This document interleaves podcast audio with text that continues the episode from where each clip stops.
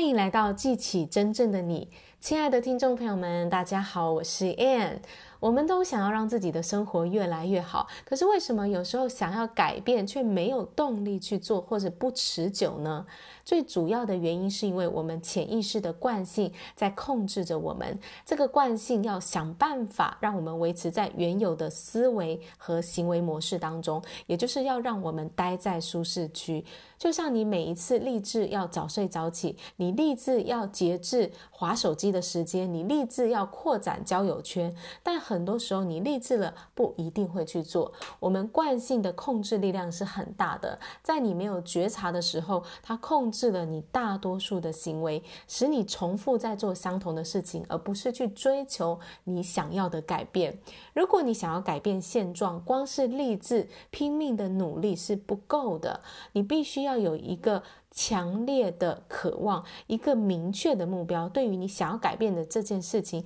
它必须是你发自内心很想要的目标，让你有强烈的渴望去追求。你也要学习怎么样去改变你的潜意识，就像大脑。就像电脑需要升级，你的大脑神经系统也要跟级，也要跟着升级。我们人生的痛苦是来自于对于潜意识的力量缺乏正确的理解，不懂得如何去改变我们在潜意识里面的惯性模式。当你学会如何去影响你的潜意识，你就能够改变你的命运。你将会成为自己生活的主宰，有能力去改变环境，并且创造出你所想要的人生。